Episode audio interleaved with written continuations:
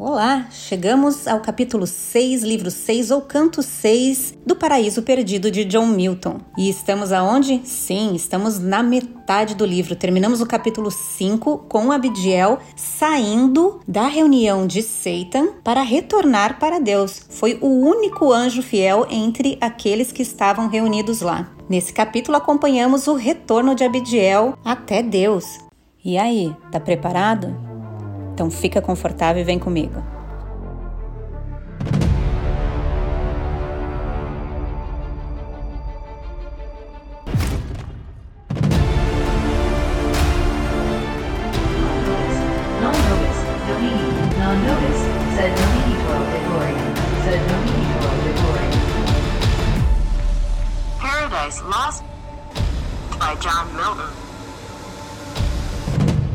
E para que nós entendamos o tamanho do céu, Milton então conta que o anjo corajoso ele viajou durante toda a noite e por toda a manhã até que ele chegasse aonde estava Deus, e ninguém o perseguiu nesse caminho. O autor continua explicando que próximo ao trono de Deus tem uma espécie de buraco ou caverna aonde a luz e a escuridão elas vão revezando o que faz parecer com que fosse dia e noite. E dessa forma, a noite no céu ela seria seria como se fosse o crepúsculo da Terra. Abidiel, ao se aproximar, ele consegue ver um esquadrão de carruagens refletindo a luz da manhã. E da onde ele estava, Abidiel conseguiu ver o exército de Deus. E ali ele percebe que as notícias já devem ter chego antes dele. Abidiel estava feliz de estar em casa novamente. Ele foi recebido ali com muitas honras e muitos aplausos, afinal, ele foi o único dos seguidores de Satan a não se rebelar contra Deus. A voz de Deus então disse: Muito bem, Abidiel, você aguentou firme contra aquele bando. A verdade que você carregava te fez mais forte do que eles eram. Mesmo se comparados com todas as armas, você ainda era mais forte. E em resposta, você foi achincalhado e teve de enfrentar todos aqueles rostos de desdém e menosprezo. Aquilo que você passou lá pode ser mais difícil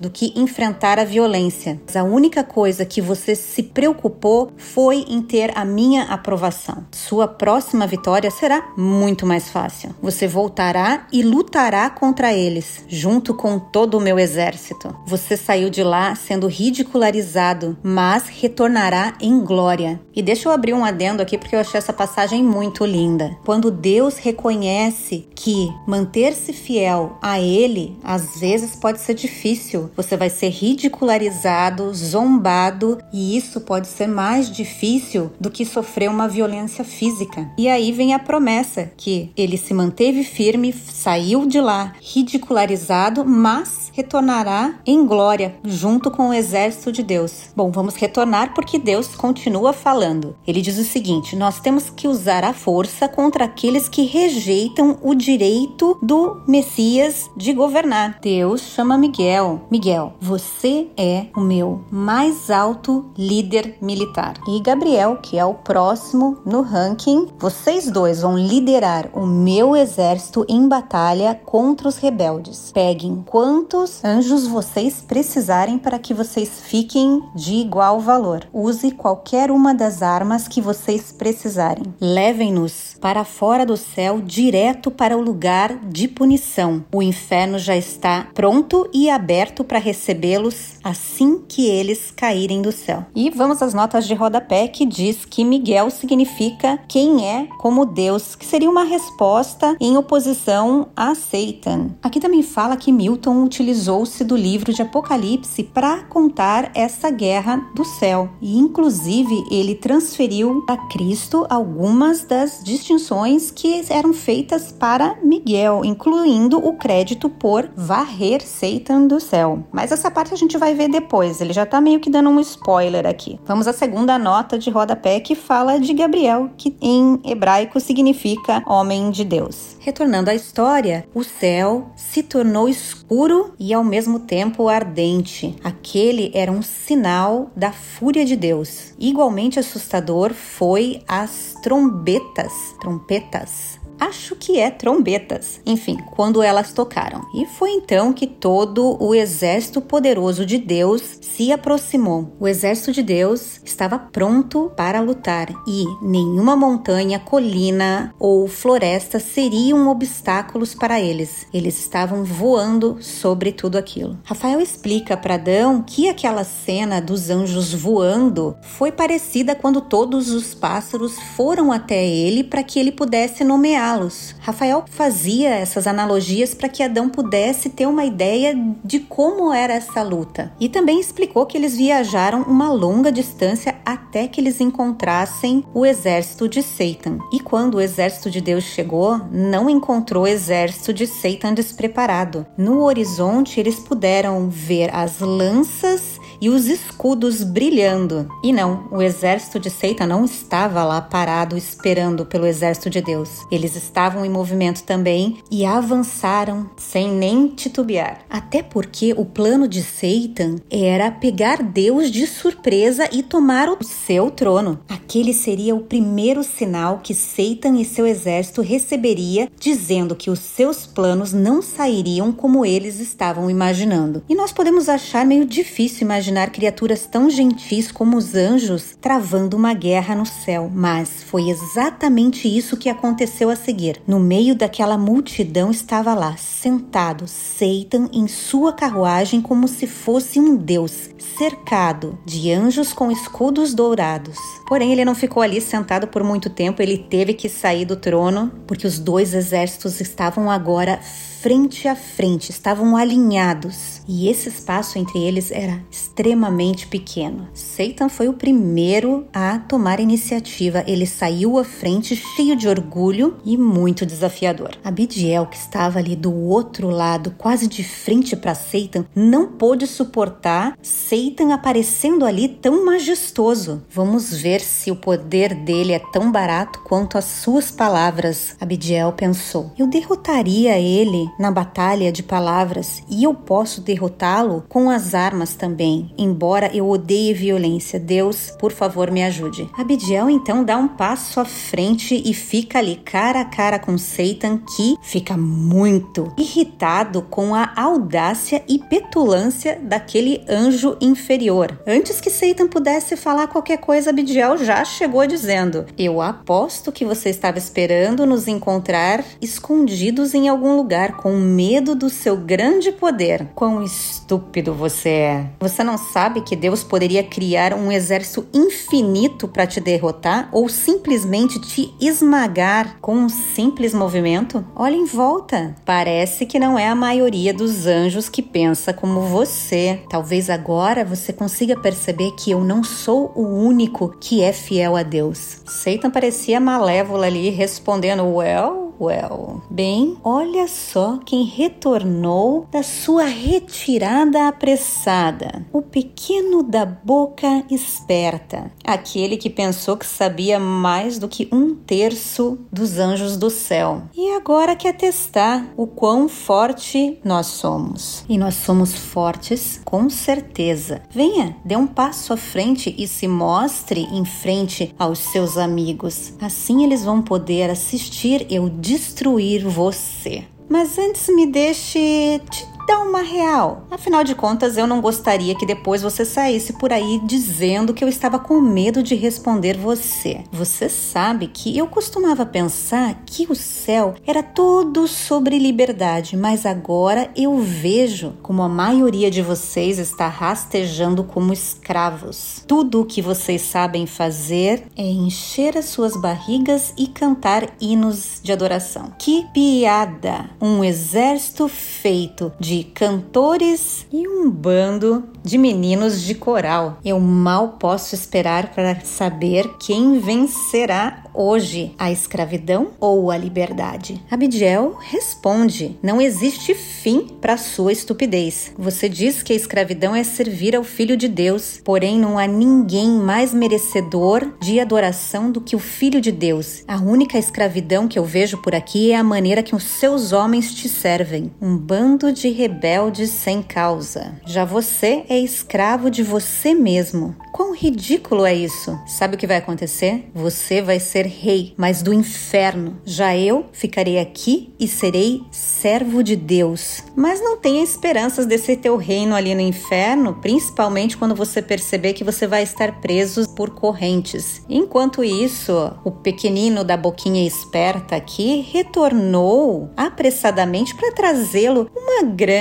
saudação. Dito isso, Abidiel voou tão rápido sobre a cabeça de Satan que ele não conseguiu levantar o escudo dele rápido o suficiente. E esse golpe fez com que Satan caísse para trás e apoiasse em um único joelho, suportando todo o peso dele na sua lança. Satan era como se fosse uma montanha que se movimentava por conta de um terremoto. Os anjos rebeldes então ficaram ali chocados e enfurecidos com a audácia daquele anjo atacar a cabeça de Satan. Já o nosso lado, o lado de Deus, Adão, estava ali gritando de alegria. Em seguida, Miguel fez com que as trombetas tocassem e todos deram um grito em louvor a Deus. E aí, meu amigo, não tinha mais para ninguém. A hora da conversa tinha encerrado. E foi assim que a batalha começou. O que eu posso te dizer é que ninguém no céu tinha ouvido sobre tamanha violência antes. Eram espadas batendo contra escudos, som das carruagens atacando e flechas voando de um lado para o outro. A luta foi intensa. Se a Terra existisse naquele momento, o planeta inteiro teria chacoalhado desde o seu interior. Mas o que nós poderíamos esperar quando milhões de anjos de Deus lutam? Até o mais fraco deles poderia ser considerado aqui na Terra um Superman. A luta era tão intensa e tão violenta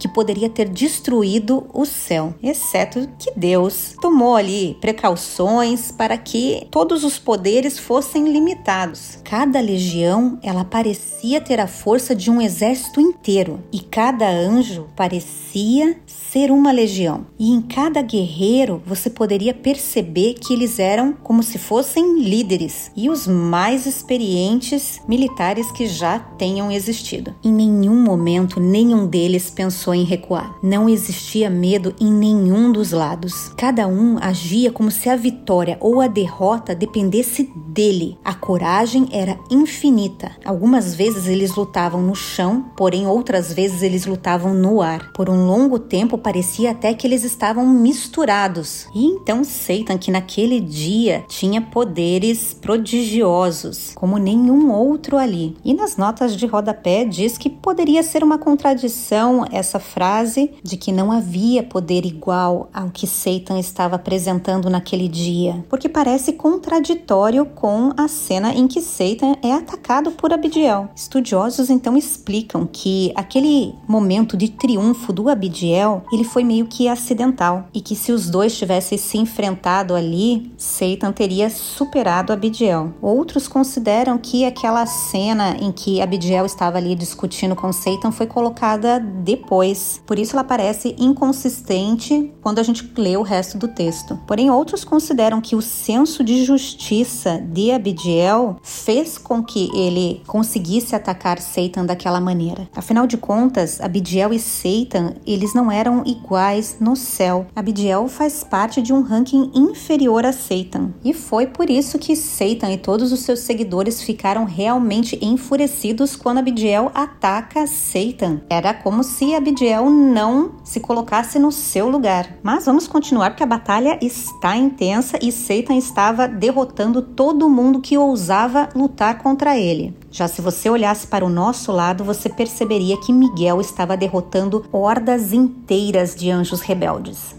Satan percebeu aquilo e voou direto para Miguel. Miguel, ao perceber aquele raio voando em sua direção, para para observar Satan chegando. Ao que ele agradece a chance de encerrar aquela batalha e derrotar o anjo rebelde. Miguel estava realmente enfurecido. E quando Satan se aproxima, ele diz: Você trouxe o mal para o céu. Você é a causa de toda a miséria. Mas o pior de tudo isso é que vai recair sobre você. Não pense que você pode corromper o céu dessa maneira por muito tempo. Saia daqui agora, vá para o inferno, você e sua trupe, junto com toda a sua violência, antes que eu acabe com você utilizando a minha espada, ou Deus envie algo ainda mais poderoso para lidar com você. Satan, afrontoso do jeito que é, responde: Não pense que suas palavras vazias vão me ameaçar e me deixar com medo, se nem as tuas ações me deixam com medo, querido. Me diga, você com palavras ou com a sua lança conseguiu fazer qualquer um dos meus homens fugirem? Ou não foi o contrário? Cada vez que você derrubava um deles, eles levantavam novamente para te enfrentar. O que faz você pensar que vai ser mais fácil comigo? Ou seja, só você chegar aqui, me ameaçar e eu vou fugir? Não se engane, porque o que você chama de mal, eu chamo de glória. E eu vou sair vencedor de qualquer forma, principalmente agora que eu estou transformando o seu céu num verdadeiro inferno. E quando eu vencer, eu vou viver livremente por aqui, senão como um rei. Não espere que eu vá fugir, mesmo quando você use o seu melhor ataque contra mim, mesmo que você receba a ajuda do Todo-Poderoso, eu vou continuar te perseguindo por todo o tempo. Depois de toda aquela discussão, enfim, começou a luta entre os anjos mais poderosos do céu. Rafael explica para Adão que nem que ele tivesse condições ele conseguiria descrever aquela luta de uma maneira com que Adão pudesse entender dentro do conhecimento humano dele, porque nada na terra se compara àquela luta que foi no céu. E ele teria que ter uma imaginação de Deus para conseguir entender como foi tudo aquilo. Afinal de contas, os anjos eram como se fossem deuses. A maneira com que eles lutavam e se movimentavam durante a luta poderia decidir o destino do céu. Quando você olhava para o campo de batalha, você conseguia enxergar milhares de espadas enfurecidas balançando e escudos enormes, como se fossem do tamanho do sol. Ninguém ousaria se aproximar daquele campo de batalha. Não era seguro para ninguém estar ali naquele momento. Rafael explica. É uma comparação meio fraca, mas imagine que uma guerra está acontecendo ali entre as estrelas e você vê dois planetas voando em direção um ao outro próximo da colisão. Era mais ou menos isso quando dois anjos voavam simultaneamente para enfrentar o seu oponente. Entre os anjos, ninguém parecia ser mais forte ou ter mais habilidade de ataque ou defesa. Porém, a espada que Miguel estava usando veio diretamente do arsenal do próprio Deus, e contra essa espada ninguém tinha chance. Miguel ataca novamente Satan e corta ao meio a espada de Satan. Satan, ainda em choque com sua espada sendo despedaçada na sua frente, mal conseguiu perceber que Miguel estava novamente balançando sua espada em sua direção, ao que Miguel corta o lado direito de Satan. Aquela foi a primeira vez que Satan sentiu dor e era terrível. O ferimento era profundo, causando com que ele rolasse para frente e para trás em agonia. Um fluido vermelho saiu da sua armadura, do tipo que fazem anjos sangrarem. Porém, ele era um anjo, né? O ferimento rapidamente foi curado. Afinal de contas, o corpo dele era espírito, não carne. Todos os anjos de Satan correram correram para ajudá-lo. Alguns pararam ali para defender o seu líder e outros foram carregando ele para trás e colocaram ele numa carruagem e cercaram-na com escudos dourados. Eles deitaram Satan, que ficou ali gemendo de dor e com raiva e vergonha. Afinal, aquele ataque só mostrou que a ideia de ser igual a Deus tinha sido esmagada pelo ataque de Miguel. Porém, Satan não ficou ali resmungando e gemendo por muito tempo, porque ele se recuperou rapidamente. Afinal de contas, anjos são, são todos espíritos e não possuem órgãos como os seres humanos. Para você matar um anjo, você teria que ter a habilidade de destruir ele totalmente, não apenas feri-lo. Matar um anjo é como se você estivesse tentando ferir o próprio ar com golpes de espada, ou seja, praticamente impossível. E eu digo aqui praticamente porque para Deus nada é impossível, mas nós estamos ali falando dos anjos que são todos iguais. Rafael continua explicando que o corpo deles pode ser todo cabeça, todo olho, todo ouvido, todo mente e eles podem mudar a forma deles no momento que eles bem entenderem. E enquanto isso, no campo de batalha, eu gostaria de mencionar mais uma ação heróica. Gabriel estava enfrentando o corajoso Moloque, que estava ali amaldiçoando ele e jurando que iria amarrá-lo e arrastá-lo em sua carruagem. E nas notas de rodapé fala que Rafael, ele obviamente sabia o verdadeiro nome de Moloque, ou melhor, o nome que ele tinha quando ele era um anjo do céu. Porém, Rafael estava ali meio que sem opções para nominá-los, já que o nome desses anjos caídos foram apagados do livro do céu. Porém, toda aquela bravura de Moloque foi por água abaixo quando Gabriel cortou ele no meio de sua cintura. Uriel e eu tomamos conta ali de Adramalek e Asmodeus dois gigantes rebeldes que carregavam seu armamento feito de diamante. Esses dois queriam ser como deuses, porém tiveram que deixar ali o campo de batalha correndo depois que nós os ferimos, rasgando-lhes as suas armaduras. Já Abidiel continuou a irritar os anjos rebeldes. Ele pegou dois de uma única vez, Ariel e Arioque, e colocou no chão também o violento Ramiel. E agora vamos ter que ir para as notas de rodapé porque eu não imaginava que Ariel era o nome de um anjo caído. E aqui nas notas de rodapé diz o seguinte: que o significado do nome Ariel é incerto, embora ele seja muitas vezes descrito como um leão de Deus. Porém, nas escrituras bíblicas não há nenhuma explicação ou nenhuma menção específica de um anjo caído. O nome Ariel ele aparece em vários momentos da Bíblia. Ele aparece em Isaías, Crônicas, Samuel e até em Ezequiel como nomes de cidade ou o nome de um homem muito rico, mas nunca há um anjo. Então a inclusão do nome Ariel é algo que Milton decidiu, assim como Arioque, que as notas de rodapé falam que Milton deve ter se lembrado de um personagem de Shakespeare que tinha esse nome, Arioque, que significava como um leão. Já Ramiel, esse sim, possui ramificações mais obscuras do seu nome, que significa trovão de Deus.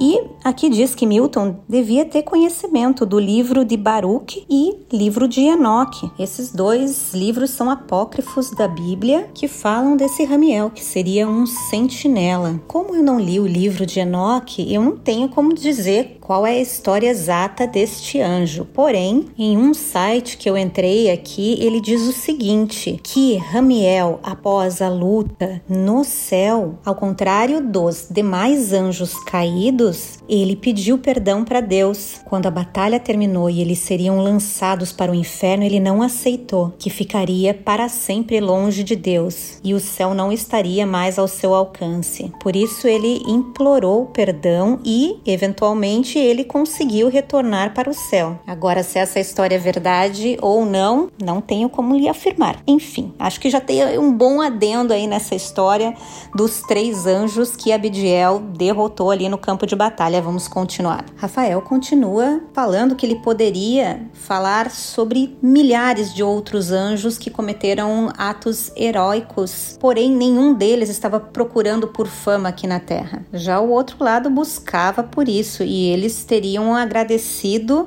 ter o seu legado lá no céu, mas ao contrário, eles foram completamente esquecidos. E chegamos no momento que Satan estava perdendo. O time de Satan todo estava sendo derrotado no campo de batalha. Se você olhasse para o chão, ele estaria lotado de armaduras quebradas, carruagens desmontadas, lanças e espadas para todos os lados. Os rebeldes tiveram que recuar. Isso porque eles estavam experimentando pela primeira vez medo e dor que surgiram através do pecado que eles estavam cometendo contra Deus. Por outro lado, o exército de Deus marchava numa orgulhosa formação. Eles não gostavam da violência, mas eles aguentavam bem a dor de todos os ataques facilmente. A inocência que eles tinham deu a eles vantagem sobre os seus inimigos. E quando a noite chegou, a luta foi interrompida por um tempo para que os anjos pudessem descansar e montar o seu acampamento. O lado de Satan não teve chance de descansar, afinal de contas, eles estavam perdendo perdendo e precisavam se reunir para falar ali sobre a próxima estratégia deles. Satan começa dizendo: Nós provamos o quão gloriosos nós somos. Pelo amor de Deus, eles tomaram uma surra no campo de batalha e Satan vem com essa: Ai, que nós somos gloriosos. Tipo, quem não tava lá e não viu, acredita nessas mentiras de Satan. Não é à toa que ele é o príncipe, o rei das mentiras. Tá, eu não vou interromper ele de novo, vamos continuar. Nós aguentamos o primeiro dia de batalha e nós podemos aguentar muitos outros se precisar. Deus mandou toda a força que ele tinha. Ele não tem mais nada, não tem nenhuma arma secreta.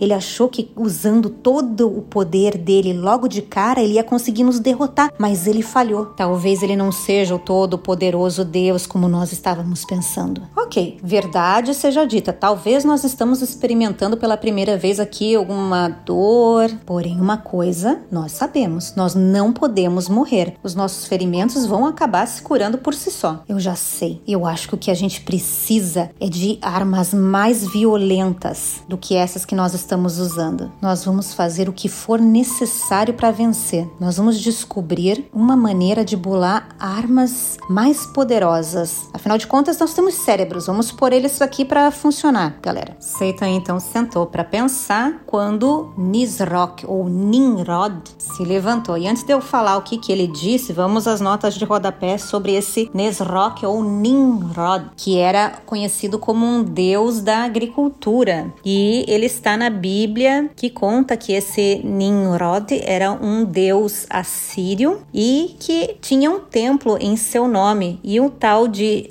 Senaqueribe, Senaqueribe, ele foi assassinado pelos seus dois filhos enquanto ele estava lá rezando para esse deusa da antiguidade. Ok, apresentações feitas, já sabemos quem é esse fulano aí, e ele era o líder de uma horda de principados. Ele que teve um tempo meio difícil durante a batalha, o escudo dele e suas armas estavam ali quebradas, ele estava em frangalhos. E aí ele diz: Olha, aceita, não sei não, essa dor que eu tô sentindo aqui tá insuportável. É muito difícil se concentrar e conseguir lutar enquanto você tá sentindo dor. Isso está me matando. E ao contrário, eles parece que não estão sentindo nada. Eles devem ter uma proteção divina que nós não temos. Uma coisa é a gente abrir mão dos nossos prazeres aqui do céu. Eu não me preocupo em viver uma vida mais tranquila, sem muita alegria, mas essa dor, ah, isso é demais. Nós estaríamos com uma dívida eterna se aparecesse alguém que inventasse alguma coisa para lutar contra eles. Se criássemos essas armas que você está falando aí, Satan, talvez a gente tivesse uma chance de vencer.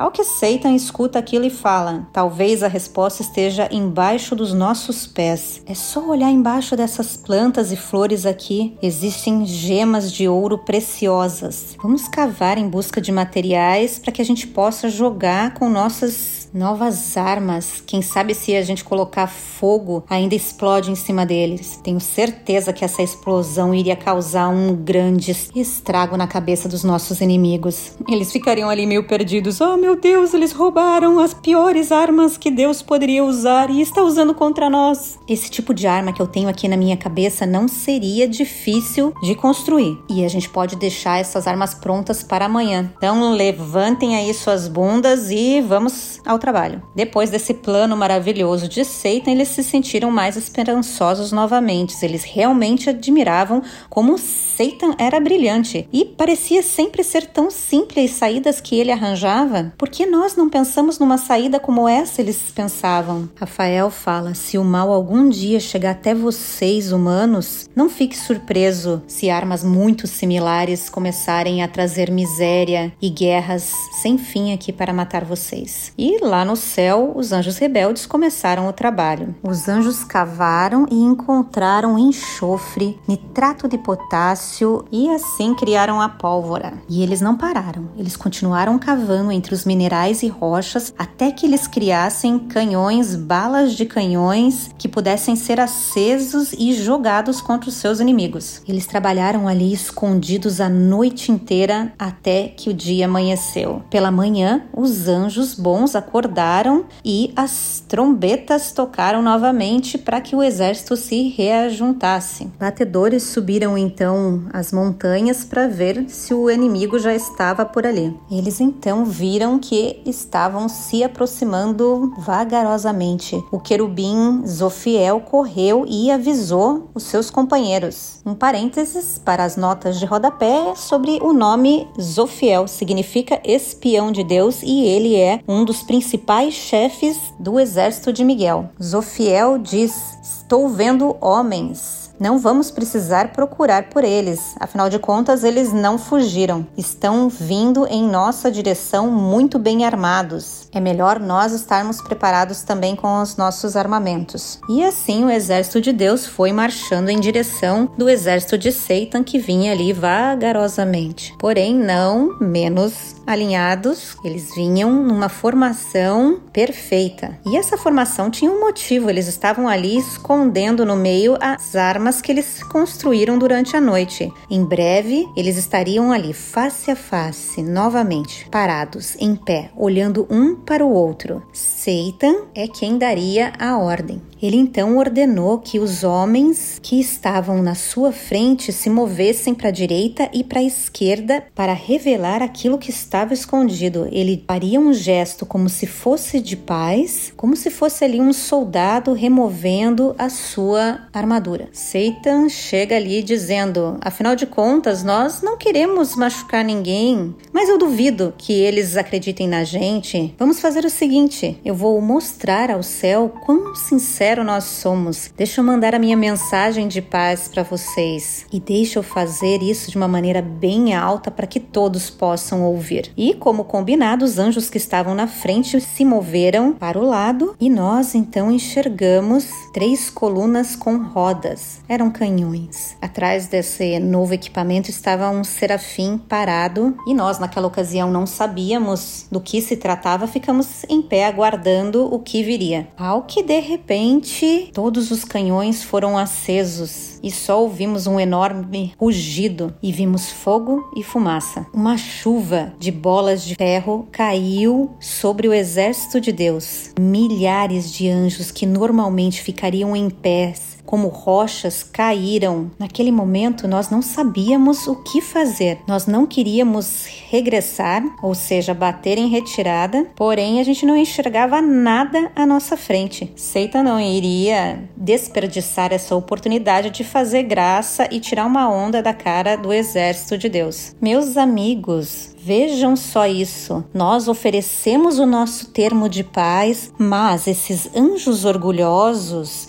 que estavam até agora prontos para lutar contra nós estão, parece que, dançando na nossa frente. Talvez, se eles escutarem de novo a nossa proposta, eles nos deem uma resposta um pouco mais decente do que essa. Belial se levantou e continuou a chacota. Meu líder, os termos que nós mandamos foram pesados e tinham um conteúdo forte e nós estávamos esperando que eles respondessem à altura, mas eles me parecem confusos ali nas suas respostas, estão rolando de um lado para o outro. Me parece que eles não entenderam muito bem a nossa generosa oferta. E assim eles continuaram zombando dos seus inimigos, tendo a certeza de que eles iriam ganhar. Eles estavam confiantes de que os seus canhões eram mais poderosos do que Deus Todo-Poderoso. Mas os anjos de Deus repentinamente ficaram realmente bravos. Eles jogaram então as suas armas fora e espere só para ver o poder que Deus deu aos seus anjos. Eles correram para as montanhas. Sim, as montanhas que vocês têm aqui na terra são uma cópia das que nós temos lá no céu. E depois de pouco esforço, eles conseguiram remover todas as montanhas do chão com todas as rochas água, madeira, floresta, enfim, a montanha completa com as suas próprias mãos. E eu posso te garantir que o exército rebelde ficou ali chocado quando eles olharam para cima e viram montanhas voando sobre eles. E essas montanhas então caíram por cima deles, enterrando toda a confiança que eles tinham. E não só nas esperanças e confiança deles, as montanhas caíram sobre suas cabeças. Eles foram esmagados, o que causou uma enorme dor. E eles tiveram ali muita dificuldade para sair debaixo da terra. Já o restante do exército de Satan, que não tinha sido atingido, resolveu copiar a tática e foi lá arrancar montanhas que estavam ali próximas para atacar no exército oposto. E nesse momento era montanha batendo contra montanha, voando pelo céu e anjos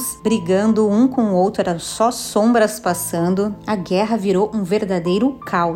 Eles teriam destruído todo o céu, se não fosse o fato de que Deus tinha premeditado tudo isso e permitido que isso acontecesse para que o seu filho tivesse a chance de usar o poder que ele tinha. Deus então diz: Meu filho amado, a sua face faz com que a minha invisível presença seja vista e as suas mãos vão cumprir as minhas intenções. Já se passaram dois dias desde que Miguel liderou o meu exército contra as forças de Satan. A luta chegou ao extremo, como você poderia prever, desde que nós deixamos eles por conta própria e os dois lados foram criados com igual poder. O pecado eventualmente deixou que o lado de Satan ficasse mais fraco, mas eles não sabem disso ainda. Agora, essa guerra poderia durar para sempre e eles transformariam o céu em ruínas. Por dois dias eles lutaram, mas o terceiro dia é seu. Eu permiti todo esse absurdo para que você pudesse terminar isso, assim como eu planejei. Você tem poder suficiente para ganhar essa guerra sozinho e assim mostrar a todos que você é merecedor e tem o direito de ser rei. Então vá com todo o meu poder, pegue minha carruagem e use toda a sua força. Persiga esses infelizes e leve-os para fora do céu, direto para o inferno. E os deixe enterrados lá para que eles nos odeiem do fundo de seus corações. Bom, Deus falou muito mais para o seu filho e eu não consigo representar de uma forma que você possa entender, mas era mais ou menos como se Deus estivesse brilhando como raios no rosto de seu filho. E o filho então diz: Pai, você está me glorificando e eu sinto o mesmo sobre você. Tudo que eu quero é te agradar. Eu irei usar todo o poder que você me deu. Um dia você e eu e todos que você ama estarão reunidos como um só. Mas qualquer um que você odeie, eu odeio. E eu posso ser duro assim como eu posso ser amoroso. Eu vou livrar o céu desses insurgentes. O inferno está pronto e esperando por eles. Dessa forma,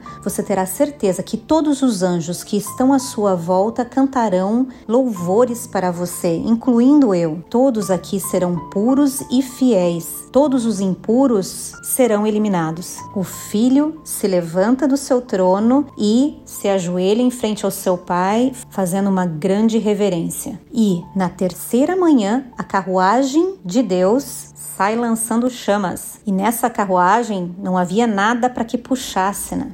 Era como se fosse um espírito vivo e era guiada por querubins. Cada querubim tinha quatro rostos e muitos olhos sobre suas asas e corpos, como se fossem estrelas. As rodas giravam em alta velocidade e eram feitas de esmeralda e soltavam fogo. Sobre eles estava uma carruagem de cristal com uma safira no trono, com todas as cores do arco-íris. O filho subiu na carruagem e ele vestia uma armadura armadura divina. Ele tinha um arco e suprimentos de flechas. Essas flechas elas eram como se fossem um triplo raio. Em volta dele existiam brilhos e fogo, além de muita fumaça que o cercava. Milhares de anjos com suas carruagens, que estavam posicionados ao seu lado. Olhar para ele naquele momento era maravilhoso. Entre todos os anjos na batalha, o nosso lado foi o primeiro a ver o Messias chegando. O nosso lado então ficou encantado. Miguel virou o seu exército e entregou toda a sua autoridade para o Messias. E nesse nesse momento ele se tornou um junto com o Filho de Deus. Messias já chegou ali botando ordem na casa e falou para que todas as montanhas retornassem para o lugar de origem, com todas as flores e tudo que tinha antes. Mas o inimigo não ficou nem um pouco impressionado, porque eles estavam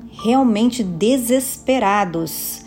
Eles já tinham perdido todo o senso e a razão. É até difícil de imaginar como anjos podem ser tão estúpidos, mas eles eram tão orgulhosos e teimosos que aquele sinal que deveria fazer com que eles fugissem só fez com que eles ficassem ainda mais invejosos. Parece brincadeira, mas eles realmente acreditavam que eles poderiam vencer uma guerra contra Deus e eles estavam prontos para entrar em batalha com o Filho de Deus Eu preciso parar aqui a leitura para comentar que Satan e os seguidores dele nesse dia deviam estar tá muito doidão, muito louco para achar que eles teriam a chance de levantar a espada deles pro filho de Deus. Mas enfim, vamos ver o que acontece. Bom, Satan e seus seguidores estavam todos doidões ali, achando que podiam ir enfrentar o Messias frente a frente, quando de repente o filho de Deus fala: "Aqueles de vocês que têm sido fiéis para Deus, vocês lutaram a boa luta contra os rebeldes, mas agora vocês podem descansar. Deus me nomeou para que sozinho lidasse com essa situação e aplicasse a punição. Eu sou aquele que eles odeiam e invejam, porque Deus deu-me o direito de governar sobre eles. Então agora ele me enviou para que eu tomasse conta deles. Agora eles vão ter aquilo que eles desejam. Sou eu contra todos eles. E vamos ver quem é mais forte. Eu tive que dar uma pausa aqui na leitura. Gente, é o Filho de Deus, o Messias contra aquela legião inteira. É ele chamando para si. Podem vir. É incrível esse livro.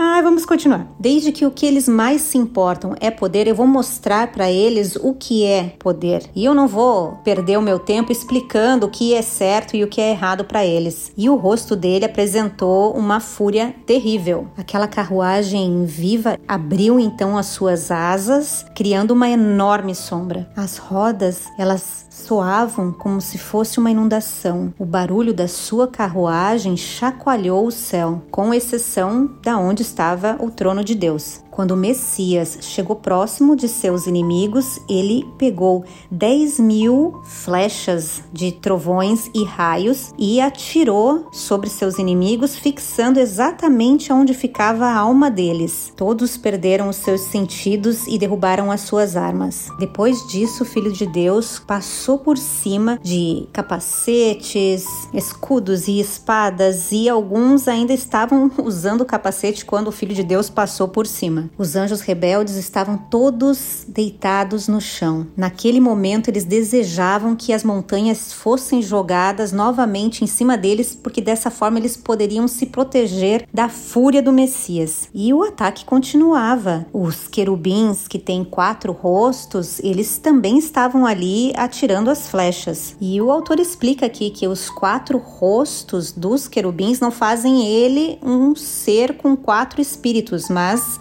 um espírito só, com os quatro rostos. E continua explicando que todos aqueles olhos que ficavam no corpo todo e nas asas, eles soltavam fogo mortal, que atingiam tanto fisicamente como mentalmente os seus inimigos. E você deve estar pensando, eles usaram força total. De fato, eles foram com força, mas o Messias não precisou usar nem metade do seu poder. Ele parou o ataque porque ele não queria matá-los, mas sim fazer aquilo que tinha sido combinado, que era jogá-los no inferno. Então o Filho de Deus fez com que eles se levantassem e perseguiu eles até que eles chegassem na borda do céu. Os rebeldes estavam todos acuados, encostados no muro da fronteira do céu. Porém, o que eles não estavam esperando é que esse muro se abriu e eles puderam olhar aquele buraco negro atrás deles. Os anjos rebeldes ficaram então horrorizados, mas eles estavam mais aterrorizados de quem estava perseguindo eles. E foi assim que eles decidiram pular da borda do céu direto para a escuridão, ao invés de ter que continuar enfrentando a ira do Filho de Deus. O inferno escutou o barulho dos anjos caindo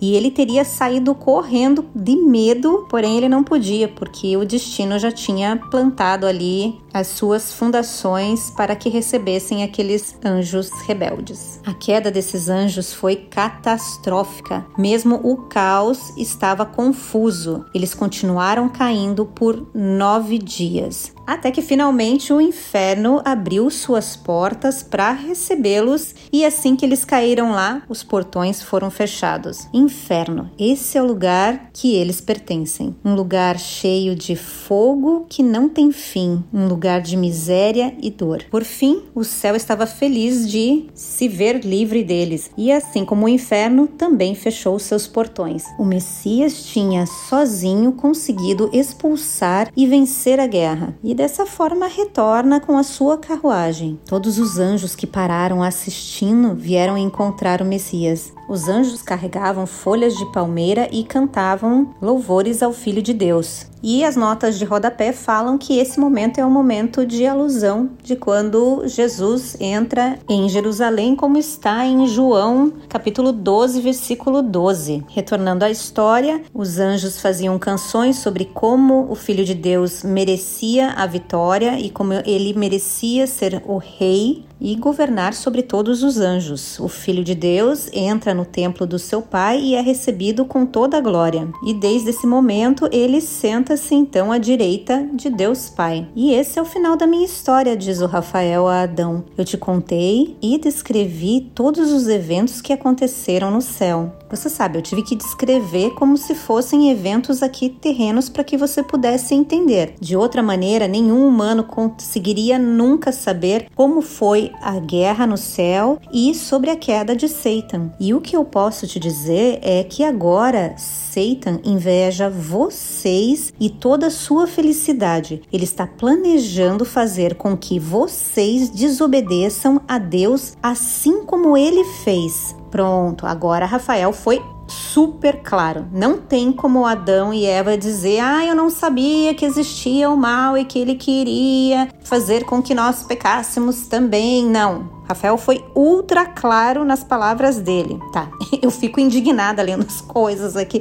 Eu já sei o final da história, mas eu fico indignada querendo que não aconteça. Sou eu mesma. Tá, vamos continuar. Rafael continua dizendo: Ele, Satan, quer que vocês sejam miseráveis como ele é. Essa seria a vingança dele contra Deus. Essa é a única coisa que faria com que ele ficasse feliz. E o que eu posso te dizer é: não escutem ele e avise também a sua esposa. Aprenda a sua lição bem da história que eu acabei de contar para você. E não se esqueça o que irá acontecer caso você desobedeça a Deus. E assim chegamos ao final desse capítulo, que você deve concordar comigo que foi de tirar o fôlego. Eu não consegui parar em nenhum momento. Acho que esse foi o capítulo em que eu fui do início ao fim sem folga sem pausa. Realmente, Rafael é um ótimo contador de histórias porque eu consegui imaginar a cena de batalha toda na minha cabeça, era perfeita. Eu fico até imaginando por que é que não tem um filme disso? Seria fantástico.